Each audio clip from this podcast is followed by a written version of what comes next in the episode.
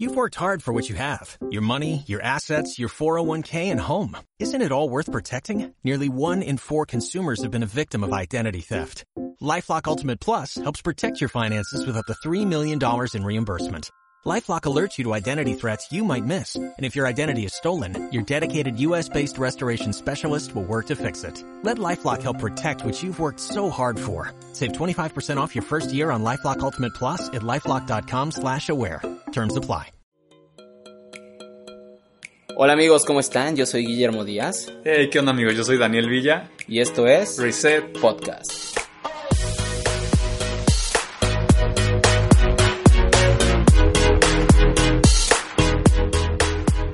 Hola chicos, ¿qué tal? Y bienvenidos a otro podcast de Reset. Soy Guillermo Díaz, aquí me acompaña Dani Villa y tenemos a un invitado de verdad honor. Eh, tenemos a Rodolfo Jaramillo que, wow, o sea, es, le decimos Jarita de cariño, pero es, es un hombre increíble, es pastor, aquí bueno, forma parte del staff de pastores en Amistad de Puebla, ha sido pastor de jóvenes, es consejero, es un hombre que ha escudriñado la palabra junto con su esposa de una forma de verdad increíble. He tenido la oportunidad de llamarlo profesor, maestro y pues bueno, igual vamos a dejar acá un poquito que Dani les hable un poquito de él además y después que Jarita mismo se presente. Sí, como lo dice Memo, es un honor tener al pastor Jara aquí con nosotros como invitado en este podcast porque él es un pilar en la, en la iglesia de amistad, un pilar de liderazgo y de verdad que es un ejemplo por toda la experiencia, la sabiduría con la que él habla cuando está frente a la iglesia y es un ejemplo de alguien que refleja el carácter de Jesús. Y pues bueno, ah, sin más, pues vamos a dejar que él se presente y bienvenido. Gracias muchachos, ¿cómo están? Saludos a todos ustedes que nos van a estar oyendo. Pues nada, es un privilegio para mí siempre pues platicar de Dios, ¿no? Más, más que otra cosa, platicar de Dios. Como acaban de decir, mi, mi trayectoria ya tiene un poquito de, de tiempo, de años. Yo conozco o, o, empiezo a conocer a Dios en una iglesia presbiteriana. Me invita la que hoy es mi esposa, ella ya asistía, me invita a la iglesia presbiteriana, eh, pues para esto, eh, a los que me ven ahora en este tiempo, no se pueden imaginar cómo fue en aquel entonces. Fue por ahí del año de 1980, entonces imagínense, es el siglo pasado. Es el siglo pasado, ¿no? Entonces, este, yo empiezo a asistir a la iglesia presbiteriana con una una necesidad intrínseca, porque ni siquiera era manifiesta, pero era una, necesidad intrínseca de, Dios. Yo no buscaba a Dios, yo no quería a Dios. Incluso cuando Adriana me invitó, que éramos novios, ella me decía que quería, que si quería conocer a Dios, y yo le decía, mira, yo ya lo conozco. sí, de verdad, yo le decía, yo ya, yo ya lo conozco. Y bueno, ella lo dejó en las manos de Dios y finalmente dije, ahora pues este, voy, voy un domingo, ¿no? Y a partir de ese domingo yo, empecé a, asistir, empecé a, involucrarme en lo que es la iglesia presbiteriana. Y pasaron algunos años, me casé en la iglesia presbiteriana. Este, precisamente el 29 de, este, de este mes de junio cumplimos 34 años de casados y 5 años de novios, entonces casi llevamos 40 años juntos. Entonces, este, pero ha sido, ha sido un caminar muy interesante en cuanto a Dios, ¿no? Digo, mi vida con Adriana tiene, tiene su peso específico, pero uh, caminar con Dios es, es, ha sido muy interesante porque, como les digo, ¿no? yo, nunca, yo nunca lo busqué, así como una necesidad de, de abandono. Pues yo estaba bien según, ¿no? Yo estaba metido en mi vida, en mis drogas, en el alcohol, en, mi vicio principal que fue el básquetbol. Entonces, cuando Adriana me invita, yo no tenía necesidad de Dios, aparentemente. Por eso digo, es una necesidad intrínseca. Entonces, cuando yo empiezo a, involucrarme en, las cosas de Dios, empiezo a tener un despertar, un propósito. Yo vivía sin propósito, yo no estudiaba, este, yo no trabajaba. Entonces este, empiezo a tener un propósito y esto me catapulta y entonces retomo la escuela, este, eh, estudio ya una carrera técnica porque ni siquiera ya me dio tiempo de estudiar una, una carrera. Este, soy programador en sistemas, pero en aquel entonces era, no había licenciaturas ni ingenierías. En el 80, 81, 82, 83 que terminé de estudiar, entonces este, empiezo a trabajar, pero todo esto viene por, por el impulso que Dios empieza a dar, ¿no? por la claridad que empieza a venir a mi mente soy de familia pobre y numerosa, dicen, son sus hermanos. Entonces, este, pues la vida, la, la, vida de, de, una familia de esta, esta naturaleza no te proyecta en ningún lado, ¿no? Digo, por más que los padres tengan muy buenas intenciones en una crianza, nunca te proyectan a nada, ni siquiera a Dios, ni siquiera a esto, ni siquiera este, expectativas de, alcanzar algo. Entonces, empieza, Dios empieza a, tener un papel muy, muy primordial, sin mucha conciencia. No creas que, este, o no crean que fue así como que me desbordé por Dios y Una revelación. No, no, no, no, Ha sido, ha sido interesante porque Dios ha ido marcando las pautas en mi vida. Eh, nos casamos Adriana y yo, pero para esto siempre nos ha gustado participar de las cosas de Dios. Y eh, estando en la iglesia presbiteriana, nosotros éramos, estábamos a cargo de los adolescentes. Allá se les llama este, intermedios. Aquí se les llama adolescentes, allá son intermedios, pero siempre hemos querido participar en, las cosas de la iglesia. Este, nos casamos, este, empezamos a vivir nuestra vida. Tuvimos una hija que se nos muere a los seis meses de edad. Pero todo esto eh, tú, lo, tú lo empiezas a, a, meter en, el, en, la maqueta que Dios ha diseñado, en el contexto, en el contexto que Dios ha diseñado, y encuentra los propósitos. Yo pude experimentar, muchachos, ese versículo que dice, y la paz de Dios que sobrepasa todo entendimiento, guardará nuestros corazones y nuestros pensamientos en Cristo Jesús el día que yo enterré a mi hija. Yo experimenté ese versículo, bueno, ese, ese párrafo de la Biblia, yo ahí lo experimenté. Él guardó nuestros pensamientos y nuestros corazones en Cristo. Porque fue una situación muy, muy tremenda eso, ¿no? El, perder a la niña, las circunstancias que envolvieron todo esto, pero Dios va marcando los tiempos. Marca el tiempo de salir de la iglesia presbiteriana por problemas muy, muy serios allá. Este, no tiene caso mencionarlos, pero son, fueron problemas muy serios que entre comillas nos llevan a buscar otra iglesia. Y fuimos a buscar en, la iglesia este, bautista, en la iglesia metodista, pero no sentíamos aquello que Dios estaba poniendo en nuestros corazones. En el 94, 1994, este, por ahí nos invita, invitan a Adriana a una, a una reunión aquí ya en, las instalaciones de la hacienda, todavía no existía Forjadores, era la Federal La Cholula, y veníamos a ver allá en, en, una, en un coche que nos habían prestado, y no sabíamos dónde estaba, solo nos aventuramos ahí a ver, a ver dónde está, me explico, y en la vía que está ahí, este, para rumbo a Cholula hay una vía, este, nos topamos con un carro que traía un pescadito atrás, el clásico, ¿no? Exactamente. Y le digo a Adriana, mira, este coche de ir para allá. Y sí.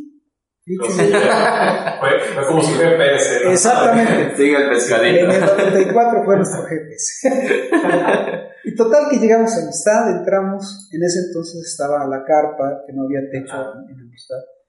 Y, este, y fue muy impresionante porque fue un choque este, religioso-cultural, porque de venir de una iglesia estrictamente este, determinada con ciertas normas, llegamos a amistad en donde parecía una romería en esto. podemos decir que la principal diferencia entre una iglesia presbiteriana o una cristiana es como la rigidez. Es, la estructura. Es, son las estructuras que se manejan.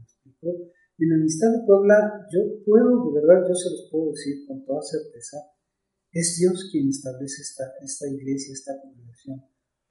Porque al llegar nosotros y empezar a ver este, la forma que Dios le había dado a Amistad de Puebla, es un choque muy fuerte por el legalismo, por la religiosidad, este, por la tradición de la iglesia evangélica.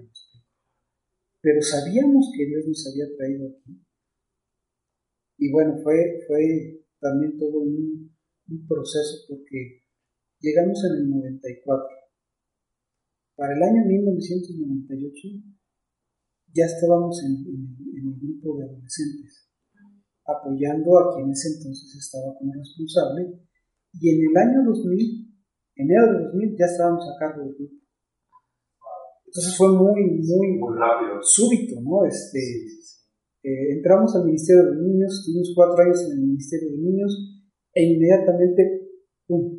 Entonces los procesos de Dios para nuestra vida han sido muy, muy marcados. Empezamos a, a desarrollar el ministerio curiosamente sin hijos, y Dios nos pone a cargo del, grupo de adolescentes. Y es muy fuerte porque ahí te das cuenta de cómo dependes de Dios, no de tus experiencias. Porque si yo tuviera experiencias en hijos, bueno, pues las aplico con los adolescentes, me explico, pero sin ninguna experiencia fue soltarte en Dios para que Él nos instruyera, para que Él nos diera las formas, para que Él nos diera las enseñanzas. Y fue todo un, un avivamiento, ¿no? Este, en ese sentido. Y te das cuenta, ¿no? Cómo Dios no escoge a los más capacitados. ¿no? Y la Biblia está llena de ejemplos también de, por ejemplo, Moisés.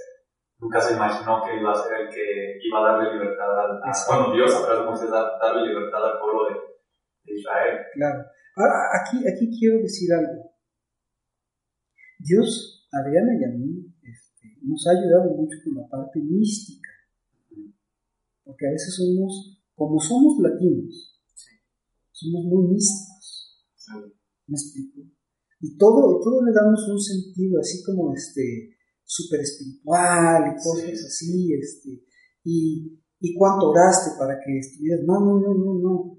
Es el día a día de alguien que fue llamado por Dios, que fue sacado de un lugar este, y lo mete en su propósito, lo mete en su historia y a caminar en eso.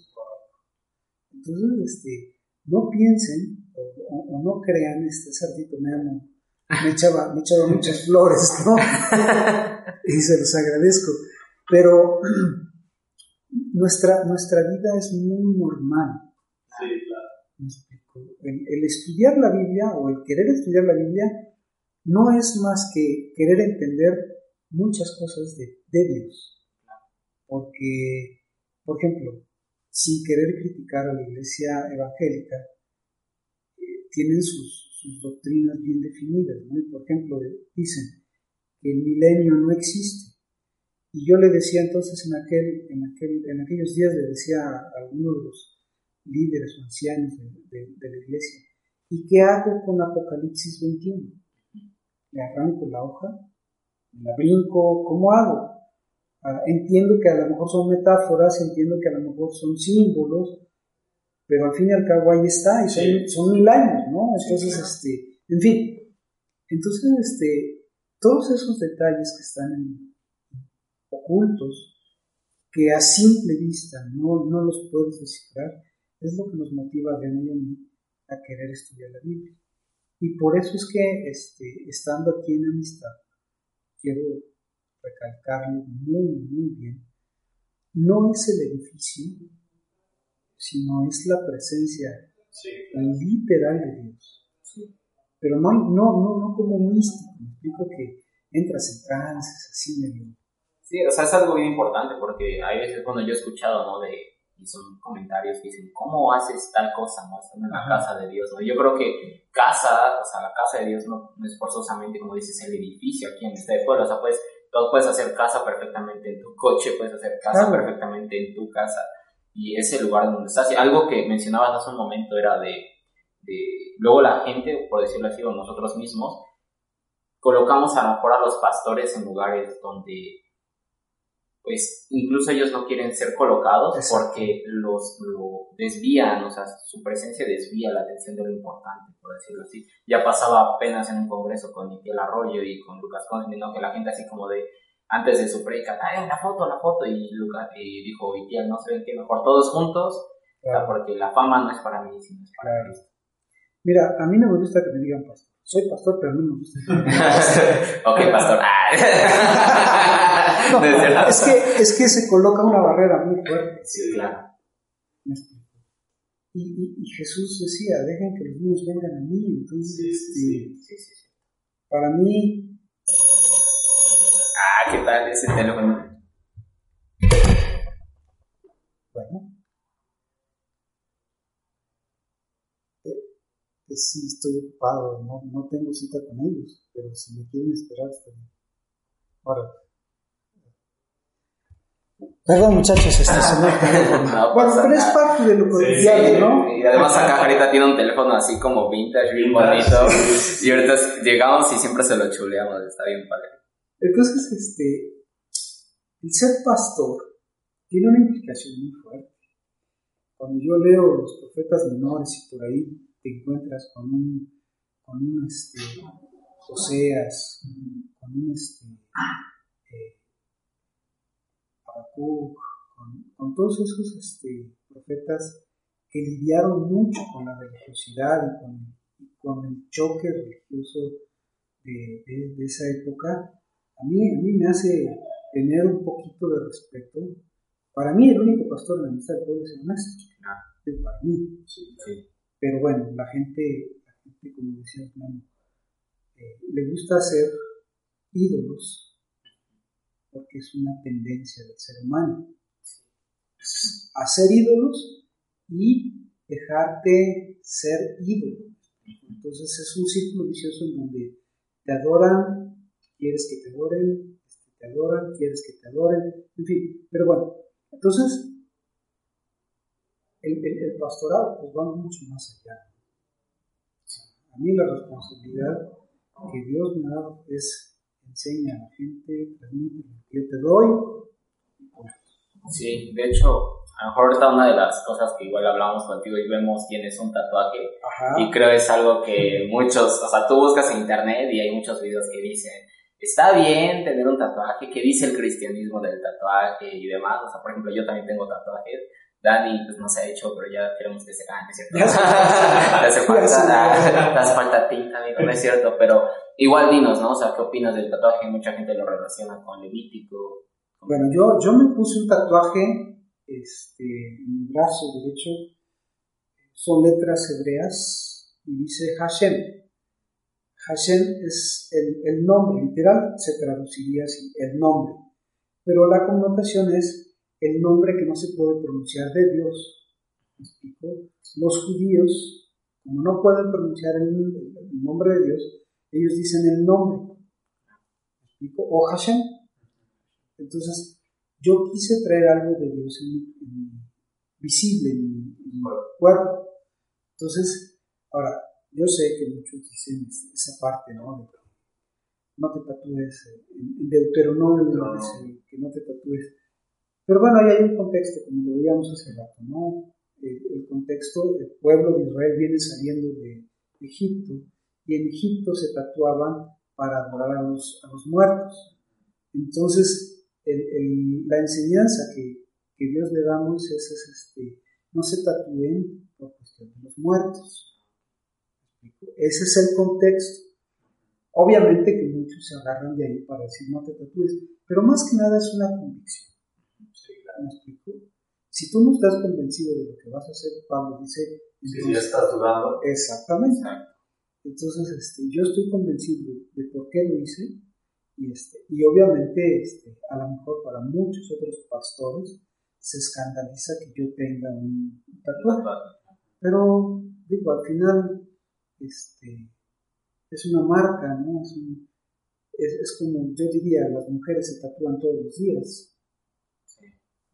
Las que se maquillan se tatúan todos los días. Hay unas que se tatúan las cejas. Exactamente. Entonces, este, ahí, ahí entra un poquito la cultura, ¿no? Este, en fin, hay mucho Pero yo, yo me tatué por eso, ¿no? Este, quise traer algo de Dios visible, el nombre que no se puede pronunciar, y por eso yo. O sea, digamos que si un joven, por ejemplo, ¿no? Porque nuestro público es joven que quiera tatuarse, tú, digamos, bajo qué consejo te darías que hiciera. Mira, cuando estaban adolescentes empezó a estar de moda el piercing. Ah, Muy de moda, ¿no? Y llegaban varios chamacos así, ah, ¿y si me pongo un piercing? Yo decía, mira, yo no tengo problema que te pongas un piercing. Si te lo vas a poner, tienes que ser el número uno en tu casa, el número uno en la escuela y el número uno en la congregación. Porque tú vas a ser la contracultura de todos aquellos que promueven rebeldía, anarquía, este, etcétera, etcétera, ¿no? Entonces, si tú te vas a poner un piercing, tienes que ser la contracultura. Ahora, si tus padres te lo autorizan, mira, píntate de verde el pelo, depílate las cejas, este, quítate lo que quieras. ¿no? Sí, claro. Yo no tengo. Sí, claro. Es como la proyección que tú le das, ¿no?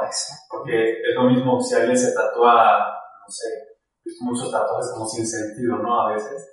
Entonces ya es más como, como tú mencionas, la, la contracultura que tú le das en la iglesia. El no tatuarte porque todos allá afuera se están tatuando y se tatúan sin ningún sentido, sino tú qué sentido le estás dando, ¿no? ¿Qué quieres ah, reflejar, por así decirlo, Así es. en la iglesia Exacto. con lo que tú estás haciendo? Exacto. Y algo muy importante, ¿no? Que mencionó que es bajo autoridad, ¿no? Es decir, Sí, tus claro. papás, bueno, si todavía dependes de tus papás, papás te dan Claro. permiso, pues vas, ¿no? Pero pues igual si, si no te dan permiso pues, y sigues bajo autoridad de ellos, pues ahí también, pues como no estarías en rebeldía. Claro, claro, te digo, más que nada es, es, es un, es cuestión de, de un poquito de conciencia y, y de convicción. Convicción, sí, totalmente. De convicción. ¿Por qué lo quieres hacer? Digo, yo no voy a andar trayendo la cara de Adriana en mi cuarto. Digo, la, la amo, ¿no? Es, es mi esposa. Pero, pero la verdad, no voy a andar trayendo Sí, su cara. claro. ¿no? Sí, sí, Es- o, o- o las caritas de mis, de mis hijos. O, sí. ¿Me explico? Sí, sí. La Rosa de Guadalupe. Sí, yo-. Exacto, ¿no? Este, para mí, mi convicción fue, quiero traer algo de Dios que se vea. Y como les decía hace un rato, estoy esperando el tiempo de ponerme mi cruz aquí en el oído, con un significado también muy, muy... Exactamente. Quiero ser esclavo de Jesucristo porque me gusta ser esclavo de Jesucristo y porque este, amo a Jesucristo, etcétera, Sí, claro. etcétera. ¿no? Es que, pues, por ejemplo, para ahorita, bueno, los que nos están escuchando, Jara y, y su esposa allí, pues han estudiado la Biblia a fondo, conocen hebreo, bueno, saben, conocen el idioma hebreo, también conocen un poco de griego, me parece, ¿no? Porque sí. tradujeron, bueno, ellos nos compartieron una traducción que hicieron de Juan, lo más apegada que, Sí. que ellos pudieron hacerla al griego, ajá. Entonces, este, sí, igual platicamos un poquito de eso, o sea, por qué nació como ese. Precisamente, este, como les decía hace rato, hay muchas cosas ocultas en, en la Biblia, ocultas por la traducción. ¿no? Ya como lo hemos mencionado en, en algunas clases, la traducción ya de- del original a, a nuestro idioma pierde el 50% de la esencia. Entonces se tiene que adaptar mucho, número uno, a la cultura. Sí, claro. Dos, a la, a la gramática, ¿no? Para poder tener una comprensión de las cosas. Esto ha provocado que nos volvamos literales. Entonces, lo que Adrián y yo, o lo que Dios puso en nosotros, fue una inquietud de saber por qué dicen ciertas cosas. Saber este, por, qué, por qué se mencionan de esta manera. Porque a veces la Biblia parece contradictoria. En unas partes dice una cosa y en otras partes dice otra cosa. Entonces, este, fue más, más nuestro interés por, por saber a, a fondo qué es lo que quiso decir el autor de ese libro, con esas palabras, con ese mensaje.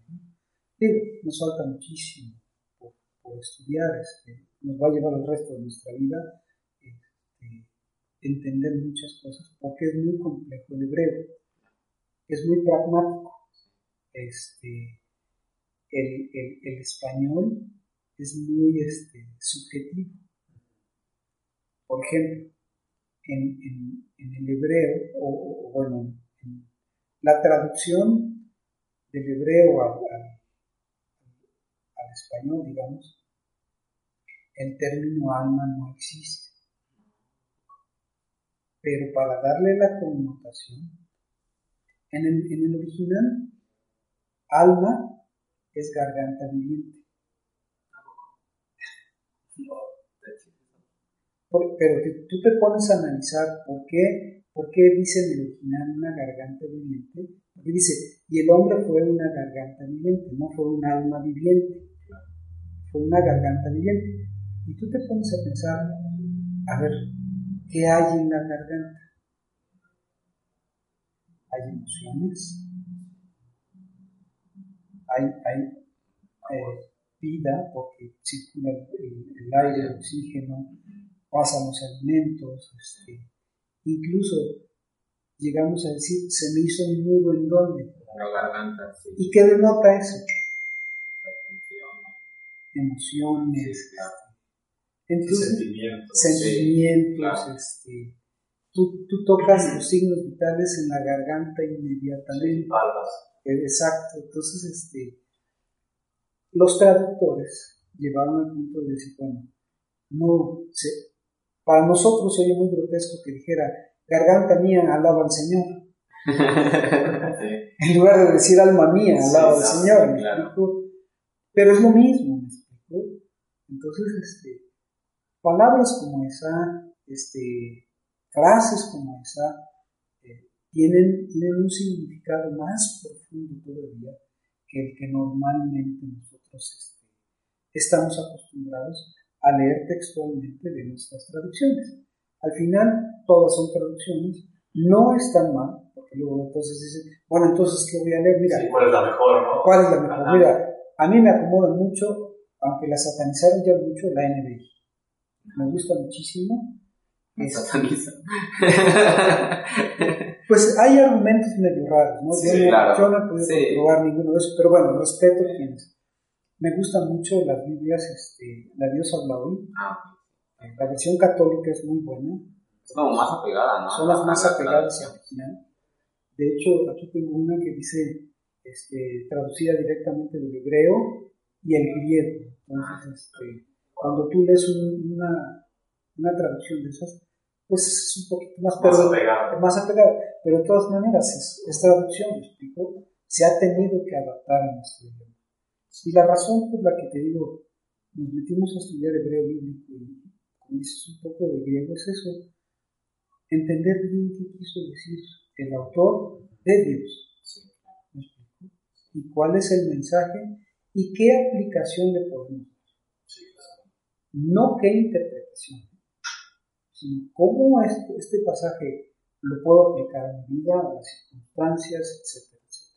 Y eso nos ha, nos ha permitido entender un poquito más qué dice la Biblia. Sí, yo creo que el peor error que muchos cometemos es tratar de leer la Biblia como un libro más, Exacto. ¿no? de manera literal.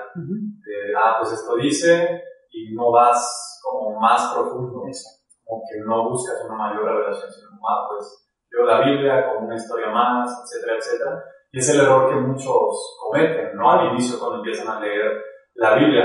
Pero por ejemplo, a mí me surge esta pregunta. Hay muchos que se les hace pesado leer la Biblia, ¿no? Pues es que es muy grueso, por dónde empiezo, cómo puedo comprender, porque hay muchos que dicen lo, lo, a lo que vamos, ¿no? Puede ser contradictorio muchas veces, porque aquí dice esto y más adelante dice otra cosa totalmente diferente. Entonces, ¿tú qué consejo le darías a alguien que quiere iniciar a estudiar la Biblia o leerla? ¿Qué libro sería como el, el primero a leer? ¿O qué traducción? ¿O cómo puede ir más allá y no leerlo como un libro más? Mira, la flojera es cultural. es cultural. En México no leen. Sí. Entonces, este, ya de ahí tienes un, cada tienes un problema. ¿no? Sí, ya. Un murote. Sí, muy, pues primero muy marcada, sí. tienes que romper esa cultura, ¿no? Este, dos, al tratarse de la Biblia, este, tiene que ser un deseo por leer Genuino. genuino. Ahora, eso no puede salir del ser humano así como así, ¿no? Esto tú se lo tienes que pedir a Dios. Dame hambre por leer tu libro. Ahora, esto, esto suena místico, pero no es místico. Porque cuando tú hablas con Dios, este, es un hecho que crees que existe. Y al creer que existe, sabes que te va a responder. Entonces, si tú le dices a Dios, ayúdame porque no quiero leer tu libro, me da flojera, me da sueño, me duermo. Con sinceridad, todo. Eres, eres honesto con él, ¿no? Entonces, de verdad, de verdad, yo te lo digo, por experiencia propia, él, él te va a dar el deseo porque lo conozcas. No tanto porque la leas, porque en la Biblia está reflejado el carácter de Dios. Entonces, para poder conocer a Dios, necesitas leer para poder entender por qué Dios es como es. No tanto por qué hace lo que hace, sino por qué es como es. A veces no entendemos. Muchos dicen, bueno, si existe Dios, este, ¿por qué hay tanta hambre? Si existe Dios, ¿por qué se muere la gente? Este, bueno, estamos, estamos en, un, en, un, ecosistema que, que, tiene estas características, ¿no? Este, la gente se reproduce, nace y muere, o sea, es normal, la muerte es normal, pero a veces pensamos que Dios es el genio de la lámpara de Aladino, que nos va a proveer todo lo que yo quiera y me va a proteger siempre. De todo. Sí. De todo. Sí, a veces creemos que caminar en Dios es como mi vida se va a arreglar, ya no voy a tener problemas, eh, voy a tener todo el dinero del mundo. No, no. Y cuando te topas con la realidad que es diferente, porque Dios no promete una vida libre de problemas, no, sino más bien, me parece que dice, en el mundo tendréis aflicción. Claro. Ahora, si yo, si yo analizo la vida de Jesús, y con todo respeto, era bien pobre. Sí, sí, sí, sí. No tenía dónde recostar la cabeza, este, andaba de casa en casa, este, se echaba su siesta en, la, en, en el barquito mientras llovía, este, en fin. Y él mismo lo menciona, ¿no? O sea, el, el Hijo de Dios no tiene un lugar donde recostar su cabeza. Cuando creo que un discípulo le dice, yo te quiero seguir. Claro, sí, no, gente le dice, Sí, te queremos sí. seguir, entonces les lanza esta, esta premisa, ¿no? Digo, no tenía ni para pagar los impuestos. Sí. sí. Pues, le dice a Pedro, ve a que vaya pescar a pescar. y, y la moneda que le saques, Sí, ahí pagas tu impuesto y el mío. sí, de hecho, sí. Me explico, entonces este, hay, hay muchas cosas que, que si no son puestas por Dios, nomás no las vas a. Sí, ¿verdad? Entonces, este, ¿qué le dices a, a, a un chavo? Ponte a leer la Biblia. no lo puedes considerar. Qué fallo. No, pues, yo, yo más bien lo trataría de invitar con, con mi experiencia de lo que yo he encontrado en la Biblia para que despierte Dios un hambre Un hambre. Sí, para, para empezar a qué es lo mejor. Yo, yo, yo te podría decir, yo viví de los 12 años a los 18, el velocímetro de mi vida creo que le dio como cuatro vueltas. Muy rápido, muchas cosas viví. Yo te puedo decir, incluso fui DJ. Yo pensaría esa. No, mi consola. En aquel entonces, pues era, eh, no era como hoy, ¿no? Sí, claro. Pero era yo DJ, andaba yo con mis este, es- acetatos por ah, todos sí, lados. sí. Este, entonces, aún yo te podría decir, yo no cambiaría lo que hoy conozco de Dios por esa vida que, que, que llevabas. que llevé. Que fue muy padre. No, no, no fue, no fue triste, no fue, no fue muy padre. Pero por eso, aún yo no cambiaría lo que conozco de Dios. Sí, claro, porque al final, bueno, se me viene a la mente eh, lo que dice a Salomón, ¿no? Todo es vanidad de vanidades. A mí me encanta Salomón. Digo, yo ya no lo haría, ¿verdad? Pero Salomón dice, me di a la tarea de investigar todo. sí, sí, sí. No, de verdad. Sí, sí, sí, cierto, sí. Digo, se pasó el amigo, se quedó sus mil señoras, ¿no? Mi- mi- sí. digo, aquí entre nosotros. Para llegar a la conclusión de que nada lo llenaba. Que nada, que nada, sí. Sí. Digo, no lo recomiendo, pero Decía un pastor, si con una no puedo, ahora con mí. si con una soy feliz, ahora imagínate. Eso. Entonces, este, ¿qué Biblia les recomiendo? Para mí la Reina Valera es muy pesada por el castellano. Sí, claro. Por las terminaciones, este, fuisteis y visteis y anduvisteis, y Nosotros. es, otro, es- otra cultura. Sí, claro. Entonces, este, muchos, muchos veneran, literalmente veneran la Reina Valera. Entonces, este, pero bueno, yo recomendaría más algo actual, ¿no? Eh, la nueva versión internacional, este, Dios habla hoy, la nueva versión, la nueva traducción viviente, este. Exactamente. Incluso hay una Reina Valera, yo tengo la Reina Valera a- actualizada, la 2015, Ah, bueno, sí. ya es más, este, Más en, más en español, ¿no? Sí. Entonces, este, yo esa Biblia recomiendo. ¿Me explico? ¿Y por qué libro recomiendas que empiecen a leer, por ejemplo, Mateo? Los evangelios, o los profetas, ah, o el Pentateuco. Es que mira, aquí también interviene mucho la personalidad. Por ejemplo, a mí me gusta, me, me encantan lo que es este libro de Samuel y de Reyes. Son, para mí son así como apasionantes.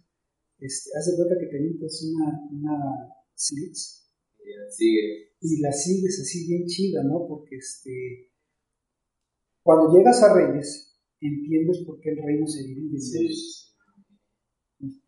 Entonces, pero ahí, ahí tienes que tener mucho cuidado porque cuando un rey vive, el otro muere, y cuando el otro muere, el otro vive, en fin, ¿no?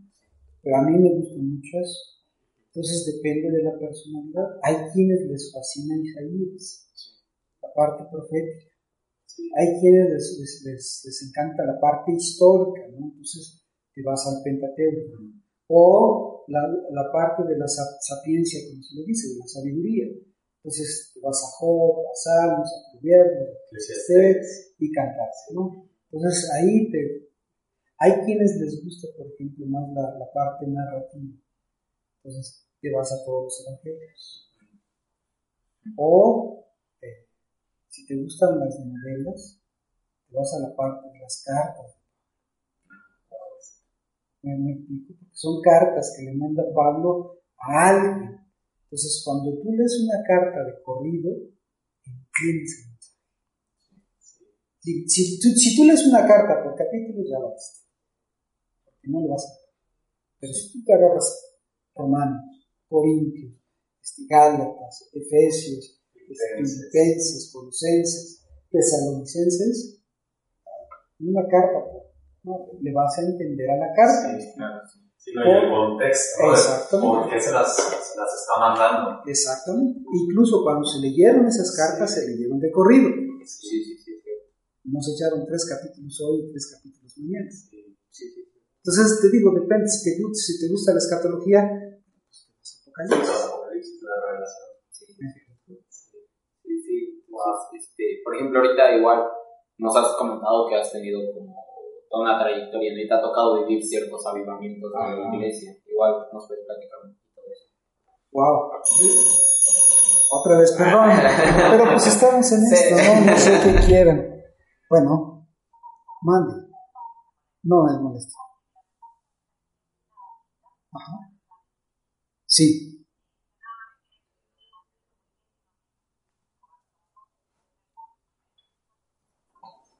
Sí. Sí. No, total. No, dos, tres días, pero me los deja en ese costo, pues mi amigo.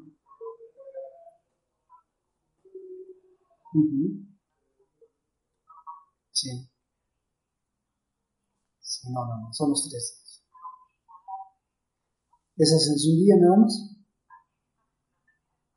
Ajá. Exactamente. No, no, no. No, no, no. Así va. Ok. Ahora, no te preocupes de nada. Avivamiento. Avivamiento. Gracias a Dios, cuando llegamos a Amistad de Puebla en el 94, nos dio tiempo de, pues, meternos a la visión de Amistad, ¿no? Como era la liturgia de Amistad de Puebla, es muy distinta a la liturgia de una iglesia este, evangélica, ¿no? Este, la solemnidad, este, aquí se pierde, ¿no? Este, entonces, nos dio tiempo. Para cuando llegó el, el año 95, que en Amistad de Puebla se empezó a, a manifestar el avivamiento, pues ya estábamos, gracias a Dios, más, más metidos. Y para nosotros fue increíble experimentar la libertad que el Espíritu Santo te puede traer, más allá de las manifestaciones, más allá de que te caes y te revuelcas y que la risa y que la temblorina y que este, más allá de eso, este, porque muchas veces eh, o mucha gente se quedó en las manifestaciones, no en el efecto del avivamiento. Entonces, para, para nosotros fue increíble porque se abrió toda una, una gama de posibilidades de experimentar cambios en tu vida. Libertad, este, restauración, este, sanidad del alma, este, fortalecimiento, incluso este, yo podría decir que de ahí a nosotros nos vino el, el, el interés por estudiar el Instituto Bíblico, que gracias a Dios se nos permitió estudiar en el año 96 y para el 98 ya habíamos acabado. Pero fue muy, muy interesante vivir todo ese tiempo de, transformación, de consolidación de la iglesia. Este, Amistad del Pueblo tenía poco de haber llegado a, a donde está. Este, fue, fue muy, muy, muy palpable ver la intención de Dios de, de como ratificar aquí estoy en una ciudad muy religiosa, este, hablando de la Iglesia Católica, y muy tradicional. ¿no? Entonces, este, el ayudamiento vino como a, a, a, decir Dios, como dicen en el fútbol, ¿no? A dar un golpe sobre la mesa, yo, yo estoy aquí. Sí, claro. Y es evidente, porque a partir de ahí, pues surge el, el querer poner más iglesias, este, extenderse por todo por todo el país, este, más allá del país, etcétera, etcétera, Se consolidó muy, muy fuerte. Y lo que estamos viviendo ahorita, es, ese es el, el, choque otra vez, ¿no? Porque queremos arrastrar lo que sucedió en, esa época, en, esos años, queremos arrastrarlo a esta época y queremos más, más, este, más manifestaciones. Pienso yo, salvo los, los eruditos en esto y los que puedan determinar, pero yo pienso que el avivamiento que ya estamos viviendo, más que otra cosa, es una revelación de Cristo. La iglesia se está centrando más en Cristo. En aquel entonces eh, se le predicaba a la gente, y como decías hace rato, ¿no, Dani? Este, si tú aceptas a Cristo, te va a ir bien. Si tú aceptas a Cristo, se te van a resolver tus problemas. Y no era eso, no era cierto. Porque como dices, vamos a seguir teniendo rollos en la vida. Entonces, ahora el enfoque es conoce a Cristo. Experimenta a Cristo. Sí, su amor. Su amor, este, su salvación, su redención, su perdón, su restauración, este, más, más que física, hacia Dios. Entonces el ayudamiento que creo, yo, yo, yo, yo me atrevería a decir, ya estamos viviendo, es tener más claro quién es Jesús. Y se dan, se dan los medios, ¿me explico? Hay más información, se descubren más cosas de Jesús, este, eh, no, no, no quiero decir que se entienden más cosas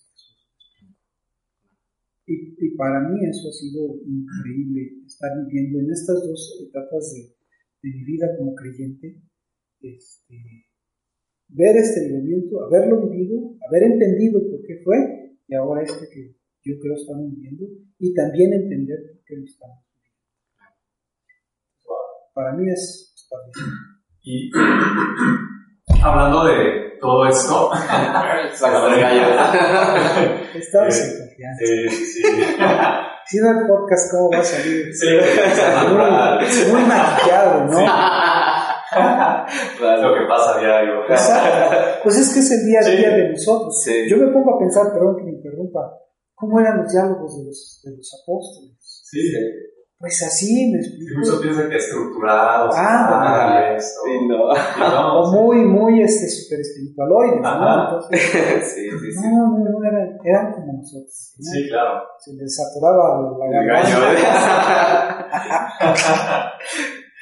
No, pues es, es parte de ¿no? Es la broma, la risa. El teléfono. que El teléfono, sí. Ya, así es esto. Pero, bueno, retomando la pregunta, todo esto que nos mencionas han sido como transiciones, ¿no? O sea, cómo va el, el mover ah, con el paso del tiempo de la iglesia. Sí, Y por toda la experiencia que tienes, yo creo que te han tocado vivir muchísimos movimientos, no hablando dentro de la iglesia, sino afuera. ¿no? Por ejemplo, los movimientos ah, hippies Sí. en aquel entonces, y cómo van pasando, pues, muchísimas ah, cambios culturales, sí, por así decirlo, y hoy en día estamos viviendo algo muy fuerte. ¿no? Que es el, comunidad LGTB. Ujú. LGTBI, ya, ya ni sé cómo es, ¿no? Ya cambian el nombre cada rato. Y mi pregunta es, yo creo que en cada época va siendo diferente, Claro. ¿no? Cómo tú le predicas allá afuera a los jóvenes, a las personas, Claro. qué enfoque, pero siempre transmitiendo a Jesús. Claro. Pero hoy en día creo que estamos presentándonos ante una barrera cultural un poquito más grande. Porque ahora si nosotros decimos es que yo estoy en, en contra de, o sea, no te odio, no estoy enojado contra ti, pero yo no, no concuerdo con lo que tú me estás diciendo, ¿no? De, de tu orgullo LGTB o el aborto, etcétera, etcétera. Y si tú así les dices eso, ahora tú eres el malo de la historia. Por supuesto. ¿no? Entonces, ¿cómo enfrentarnos o, o- o tú qué, qué piensas acerca de esto, ¿no? O sea, la iglesia, ¿qué es lo que se está enfrentando hoy? Mira, aquí, aquí necesitamos tener mucho, mucho, mucha madurez para, para hacer lo que te voy a decir que está en la Biblia. O sea, ni, ni siquiera es, es un rollo mío, ¿no? Sí, sí. Por ejemplo, tú dices, este, enfrentamos culturalmente ya cosas muy fuertes, ¿sí? Eh, el, el lesbianismo, el homosexualismo, los matrimonios del mismo sexo, etcétera, etcétera. Y la iglesia representa todo lo contrario, ¿me explico? Entonces es muy fuerte porque la iglesia a veces se convierte en juez. No tiene que ser juez. La iglesia tiene que ser lugar en donde se conoce a Dios. Y llegue quien llegue. ¿Me explico? Como llegue. Sí, exacto. Aquí, ¿cómo le haces? Yo solo veo cómo le hacía Cristo. Para mí es muy fuerte que Cristo refirió el infierno únicamente para los religiosos. Para los pecadores estaba la opción del perdón. Sí, la gracia. Entonces, ¿cómo le hizo Jesús? Pues se metía a comer con Publicano. cobradores Sí, los pues, los bebedores. las prostitutas. Yo no sé cómo le, le hizo, yo me quiero imaginar el temple que él tenía, el, Sí, el carácter. el carácter, la definición de hacia dónde iba, ¿no? Y lo que hacía era enseñar.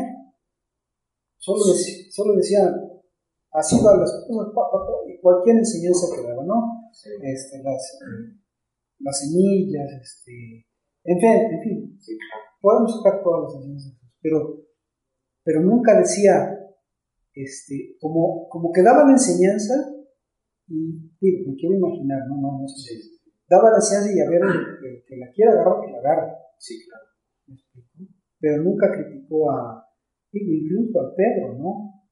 Digo, si nosotros nos ponemos a entender un poquito la cultura del pescador, son mal hablados, son este, curiosos, son, imagínate, ¿no? Sí, muchas cosas. Me explico. Y al Pedro lo trajo de ahí, al Mateo, era un, un este, ¿cómo lo dirías hoy? un corrupto, un corrupto, ¿no? Sí. Y sin embargo, dijo, ven, no, no, no, ven. Sí, Entonces. ¿cómo, ¿cómo entrarle con toda esta gente? Por eso te digo, se requiere de mucho carácter y personalidad. No, no que te vayas a, a, a sus lugares, pero de alguna manera tienes que convivir con ellos, Claro. para que ellos puedan ver qué hay de Dios en ti. Sí. Porque si tú llegas a quererlos convencer, Sí. Yo pienso, pienso que podría ser una, una estrategia. ¿no? Ya pasó, creo que ya pasó el tiempo de, oye, Cristo te ama y yo también, ¿no? Sí. Ahora estamos en otra época, mucha información, mucha amplitud de criterio, luchas contra la amplitud de criterio. Este, entonces, yo pienso que más o menos, si tú te empiezas a- ¿cómo decirlo? Por eso digo, se Estar necesita- inmerso, tal vez, ¿no? pues sí, este, no rechazarlo. Sí, exacto. No estás de acuerdo, ¿no? Obviamente, porque no es el diseño de Dios, ¿no? Claro. Una lesbiana, un homosexual, es- es- entiendes que no es el diseño de. Dios, pero ¿por qué llegaron a ese punto esas personas? Sí. Sí. Yo, yo me pongo a imaginar, perdón, que debió haber sido emocional algo tan fuerte que los llevó a renunciar a su origen. Sí, es su Y, identidad. y, y luego es curioso, ¿no? Porque, por ejemplo, yo tengo amigos que, que, que, que son gays o, o homosexuales, o lesbianas, y muchos de ellos me dicen, sí, es que yo así nací, ¿no? Y te dicen que desde niño sentía de eso, pero pues sí te lleva a pensar, ¿no? Como dices, bueno, en ese tiempo que, que así de niño algo había pasado, ¿no? Porque O, o fue una transmisión este, genética, no, no fisiológica, pero sí una transmisión genética de, de manera de pensar. Los padres en qué estaban involucrados, este, el papá en qué estaba Sí. involucrado, la mamá en qué estaba involucrada, y todas esas cosas, obviamente que afectan al- al- Sí, al final es genética. Sí. ¿me explico? sí, Por ejemplo, somos, somos afectados por el ambiente social, el ambiente so- social cuando naces. Por ejemplo, tú, tú, tú decías hace rato, yo nací en el 62, soy 8 cilindros, lámina gruesa. Está bueno. La época donde empezaron los Mustang. Ah, ahí tengo. Entonces, este. Entonces, yo nací en el 62, todavía estaban los hippies, me tocó mucho la época de protesta, este, el Che Guevara, Sí, este, la revolución. el- no lo viví, pero, pero fue muy de cerca de mí lo de Tlatelolco, entonces sí te afecta, es, es- este, Entonces. Exactamente. Entonces, este, sí me considero revolucionario, no rebelde. Sí. ¿me explico? Entonces, un gay, por ejemplo, que dice "Es que yo nací así, pues había que ver el contexto y el Sí, trasfondo. ¿por qué? ¿Por qué? ¿Por qué se considera que el nacimiento es así? Porque fisiológicamente, pues sí, neces- tú ves es un hombre y tú ves pues, es una mujer, ¿me explico? Sí, claro. Pero sí ya traen rollos ahí medio. Sí. Y ahorita que estabas hablando de todo eso, se me venía a la, a la mente una, una frase que escuché de Pastor Andrés Speaker Ujú. y creo que va muy acorde, ¿no? Porque tú mencionabas, pues sé como Jesús, Jesús eh, se mezclaba entre todos sin importar lo que los fariseos o los maestros de la ley de aquí entonces decían, Claro. ¿no? Y Andrés Speaker en una de, de sus, sus predicaciones que veía en internet mencionaba esto, ¿no? Si solamente tienes amigos cristianos, entonces has perdido tu influencia en este mundo. Y creo que va muy de acuerdo. A veces como cristianos queremos nada más estar pues entre puros cristianos, no, no, es que no me quiero contaminar o si me junto con ellos, yo creo que ahí también entran tus convicciones. Si tú sabes que estás firme en, en Dios, no tienes por qué caer en lo que las personas de allá afuera te están diciendo, sino más bien tu ser influ- influencia en ellos. Mira, al final, al final, por diseño, siempre hay una necesidad de Dios. Porque aún las personas que se declaran homosexuales cristianas piensan en Dios. Sí, claro. Si no, si no, no querrían hacer una iglesia para gays. Si no, no buscarían en Dios este, Casarse. o casarse, o ser aceptados, o por Dios. Entonces, hay una necesidad de Dios. Sí, claro. Y, y nosotros, en el muy buen sentido de la palabra, por gracia, porque su Espíritu está en nosotros, tenemos cómo suplir esa necesidad. Entonces, este, pues sí, si estás aquí en la cumbre, pues está padre. Sí, sí, sí. Padre porque, pues sí, no te, no te ves expuesto a nada, no te ves evidenciado a nada, este, en fin, ¿no? Sí, sí, sí. yo digo, Pablo, cómo se relacionó con todos los este, gentiles con los que se tuvo que relacionar, este, en fin, por eso te digo, pierde lo místico cuando el día a día se convierte en, en el propósito que Dios ha determinado. Hay quienes, este, digo, yo a esta edad de vida no me iría a meter un antro, ¿verdad? Este, ya no me llama la atención. DJ. DJ, ta, ta. Sí, pero bueno, este, si tienen el carácter, tienen la convicción y la madurez para, para establecer, mira, es que ese es un problema. Nos, la iglesia ha determinado qué es bueno y qué es malo. Y eso es un problema. ¿Me explico? Porque lo único que determina qué está bien y qué está mal pues es Dios. Sí, no. Sí, no se escuchaba, ¿no? Este, el pastor que decía, o sea, en la Biblia hay 10 mandamientos, pero el hombre ha hecho más de mil, ¿no? Un millón de mandamientos. Exactamente. Y además, por ejemplo, cambiando un poquito de tema, en el original no son mandamientos, en el original son juramentos. Entonces, Dios, Dios te está diciendo, porque yo soy tu Dios.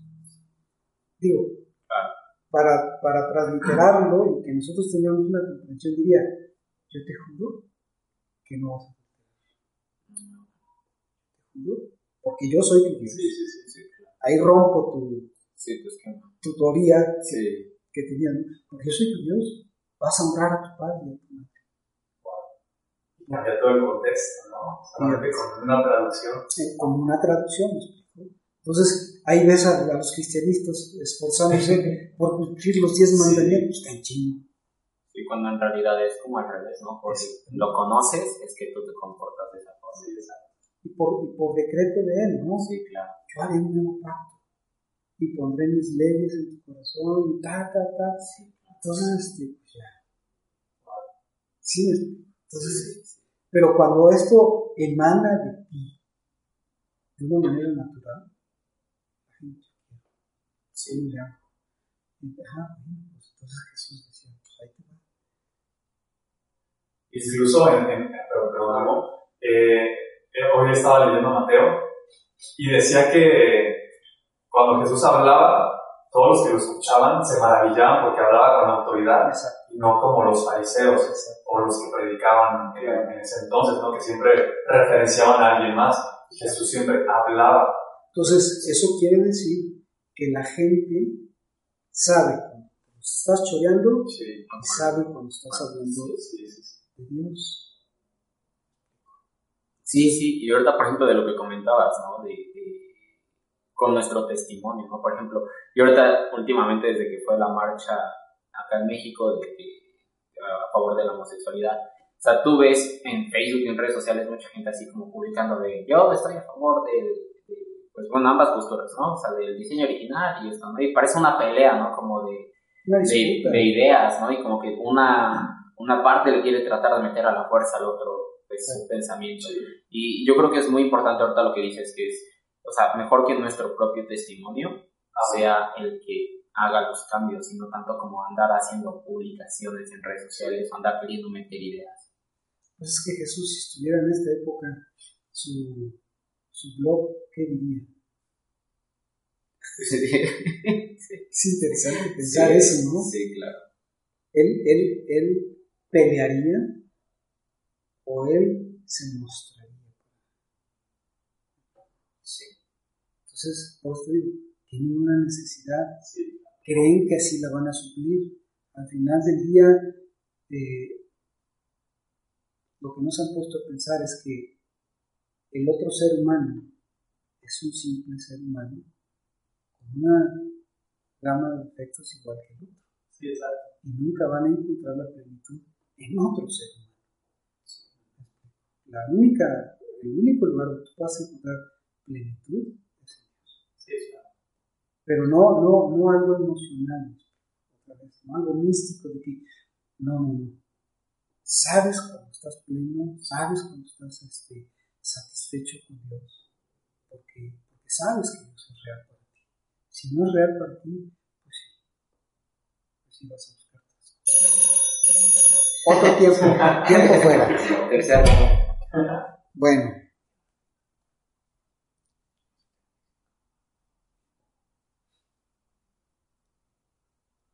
No, ya mañana no. Este. mm, Es que ya está complicado estos días. Entonces, este. Que te dejen sus datos y yo me comunico con ellos, por favor. Gracias.